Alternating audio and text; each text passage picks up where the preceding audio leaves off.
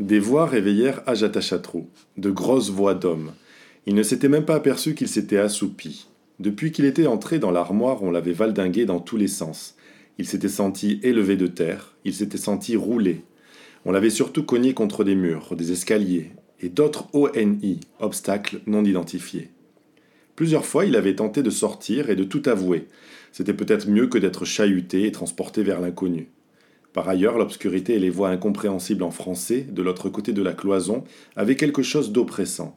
Néanmoins, Ajatachatrou avait tenu bon. Au bout de quelques minutes, cela avait payé. Il n'avait plus rien entendu, ni senti. Il s'était d'ailleurs cru mort. Mais la douleur provoquée par le pincement qu'il s'était infligé sur le dos de la main lui avait confirmé qu'il ne l'était pas. Pas encore, du moins. Et qu'on l'avait seulement abandonné à son triste sort dans le silence et les ténèbres. Il avait alors tenté de sortir de l'armoire, mais il n'était pas parvenu. Épuisé et résigné, il avait dû glisser dans les puissants limbes du sommeil. À présent, les grosses voix n'arrêtaient pas de parler. L'Indien crut en identifier cinq différentes. Ce n'était pas évident, elles avaient toutes la même tonalité grave, sourde, comme sortie d'outre-tombe. Mais une chose était sûre, il ne s'agissait plus de celle qu'il avait entendue autour de lui au magasin. Elles parlaient si vite, elles s'exprimaient dans une langue pleine d'onomatopées, de sons secs, abrupts, qui ne lui étaient pas inconnus. Une langue arabe, mais parlée par des noirs, pensa l'Indien. Un des hommes éclata de rire. On aurait dit un matelas au ressort grinçant sous l'ardeur de deux amants. Ne sachant pas si ces voix étaient celles d'amis ou d'ennemis, le fakir retenait sa respiration. Par ami, il entendait toute personne qui ne s'offusquerait pas de le retrouver dans cette armoire. Par ennemi, tous les autres employé d'IKEA, policier, l'éventuelle acheteuse de l'armoire, l'éventuel mari de l'éventuelle acheteuse rentrant du travail et trouva un Indien en chaussettes dans sa nouvelle armoire. À grand-peine, il déglutit et essaya de s'humidifier la bouche. Il avait les lèvres pâteuses, comme si quelqu'un les lui avait collées avec de la glu. Alors un terrible sentiment de panique l'assaillit, plus terrible encore que la peur d'être découvert vivant, celui d'être retrouvé mort dans cette armoire en tôle bon marché. Durant ses performances au bled, Ajatachatrou restait des semaines sans manger, assis en position du lotus dans le trône d'un figuier bagnant, comme l'avait fait 2500 ans plus tôt le fondateur du bouddhisme Siddhartha Gautama. Il ne s'accordait que le luxe de s'alimenter une fois par jour, à midi, des vis, boulons et autres clous rouillés que les gens du village voulaient bien lui apporter comme offrande. En mai 2005, un adolescent de 15 ans du nom de Ram Badaur Bomjam, présenté par ses adorateurs comme méditant depuis six mois sans boire ni manger, lui avait volé la vedette. Les télévisions du monde entier s'étaient alors tournées vers l'imposteur, délaissant Ajat Achatrou dans son petit arbre. En vérité, gourmand comme il était, notre fakir ne pouvait passer plus d'une journée sans s'alimenter.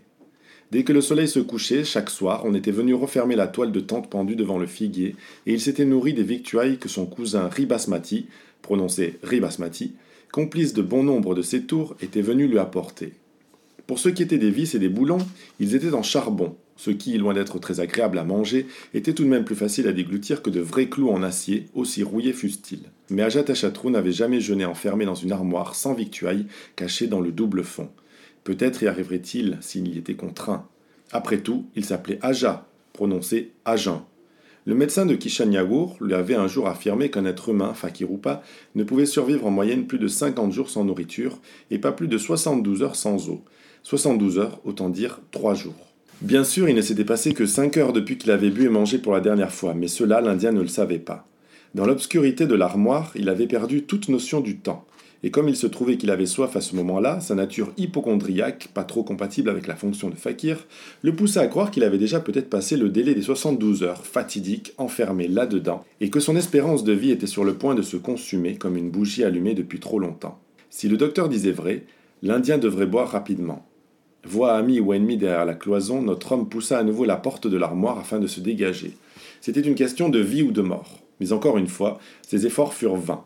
Ses bras frêles et noueux ne lui permettaient pas de casser, à l'inverse de ses héros de Bollywood, des portes d'armoire, qu'elles fussent sous nom d'Ikea. Il dut faire un peu de bruit car les voix cessèrent d'un coup. De nouveau, Ajatajatru retient sa respiration et attendit, les yeux grands ouverts, bien qu'il fît noir tout autour de lui. Mais il n'était pas sur scène, dans une cage en verre remplie d'eau, avec un couvercle assez épais pour pouvoir y respirer dès le rideau baissé. Il ne tint donc que quelques secondes en apnée et reprit sa respiration dans un bruyant renaclement de cheval. Il entendit des petits cris de stupeur de l'autre côté de la paroi, puis des signes d'agitation, une boîte de conserve qui tombe sur un sol métallique, des gens qui se bousculent.